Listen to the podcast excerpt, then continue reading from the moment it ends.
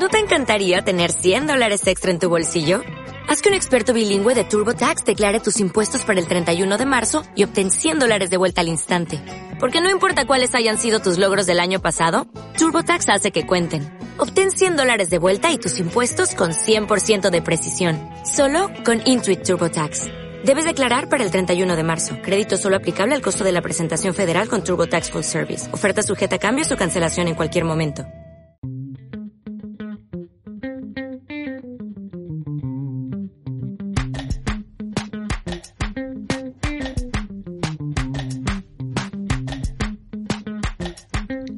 Te doy la bienvenida a Autoestimarte, el podcast que te recuerda que tu mayor superpoder es el amor propio incondicional.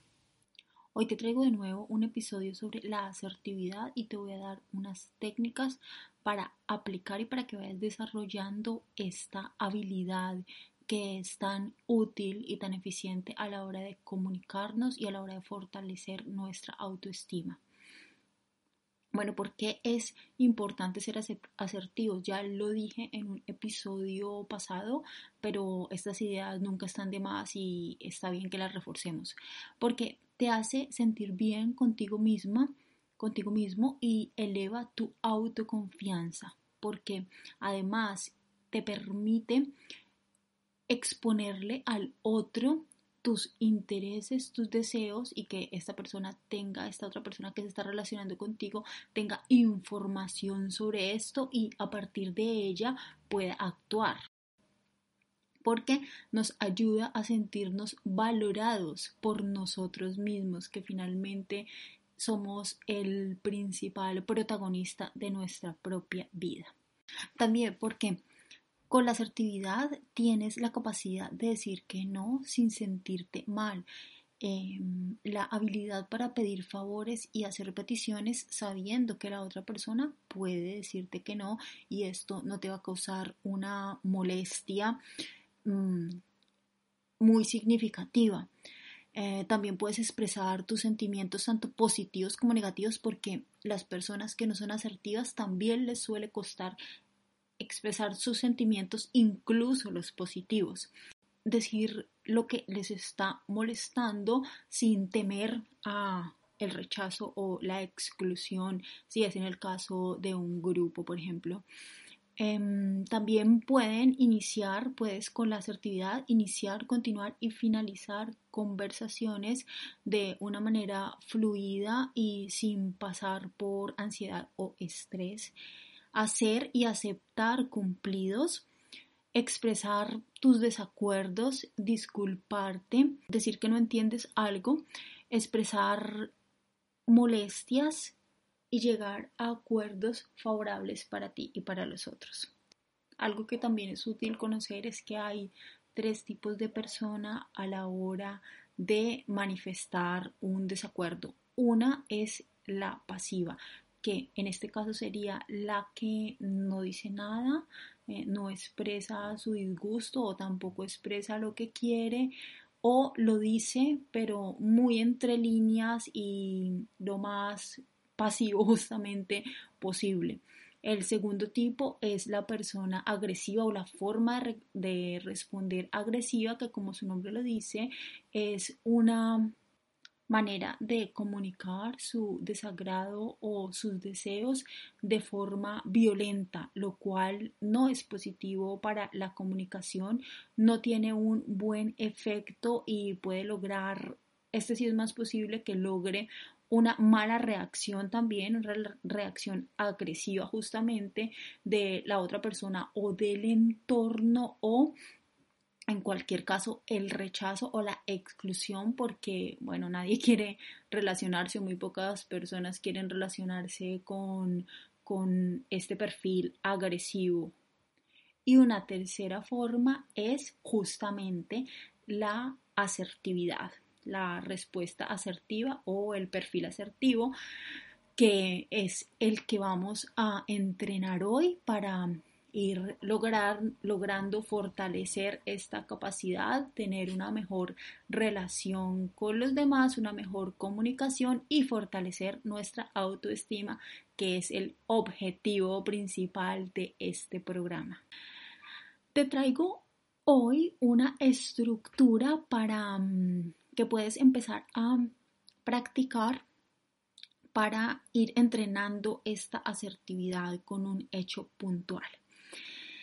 El primer paso es señalar el acto lo más objetivamente posible. Por ejemplo, si tú has quedado con alguien a una hora específica y esta persona llega más tarde y te ha hecho esperar, tú te has sentido incómodo por esto, te ha hecho retrasar o te ha causado algún tipo de inconveniente, lo que sea, o simplemente te molesta porque tú llegaste a la hora adecuada, lo puedes manifestar asertivamente. Entonces, el primer paso, lo repito, señalar el acto lo más objetivamente posible. Em, sería, quedamos, digamos, a las 10. Entonces, eh, tú le dirías a esa persona, quedamos a las 10, que es el hecho lo más objetivamente posible porque tú ya lo habías pactado previamente. El segundo paso es empatizar con la persona y entender su por qué. Eh, obviamente, a veces eh, las personas son un poco descuidadas o impuntuales y no le dan mayor relevancia al tiempo de los otros, pero hay ocasiones en las que de verdad ha ocurrido un hecho que se sale del control de, aquella persona y, bueno, también podemos empatizar con ella y tenerlo en cuenta. Algunas veces las cosas simplemente se nos salen de las manos y también tenemos esa capacidad de, entenderlo. Eh, sí, el lo que le ha ocurrido a esta persona es que se ha quedado dormida, si te lo dice, mm, no, es que me quedé dormida, eh, tú también puedes empatizar a la hora de no pasar por alto lo que ha ocurrido, pero sí a la hora de explicárselo. Entonces, en este paso 2, tú le dirías, entiendo que te duermas tarde. Bueno, acá estamos suponiendo que esta, esta persona se ha quedado dormida porque se había ido a la cama tarde. Ella Estamos em, suponiendo que ella te ha dado esa explicación. Entonces tú le dirías, entiendo que te duermas tarde. Allí estás empatizando y le estás mostrando que tú empatizas con ella. Tercero, el tercer paso es explicar por qué no te gusta lo que está ocurriendo. Esto podemos pensar que es obvio y realmente lo es, pero cuando tú lo manifiestas claramente puede ser más entendido y más tenido en cuenta por la otra parte. Entonces lo harías, eh, por ejemplo, mm, si no me avisas que vas a llegar más tarde o si o si simplemente llegas más tarde, habíamos quedado a las 10 de la mañana y si tú te vas tarde a la cama, te quedas dormida, pues yo llegaré a las 10 y tendré que esperarte.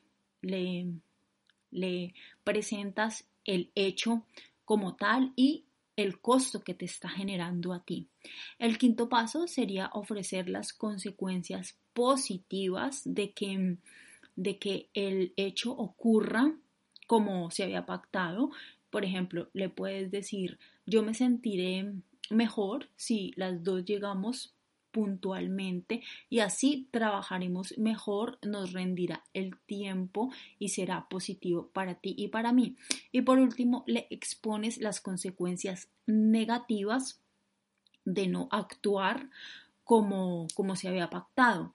Por ejemplo, le puedes decir, mi paciencia se agota y así no podremos trabajar no, o no podremos realizar este proyecto o simplemente mm, tendremos que cancelar porque yo no puedo estar mm, supeditando mi tiempo al tuyo. Esto es todo por hoy. Ámate sin condiciones. Esto es autoestimarte.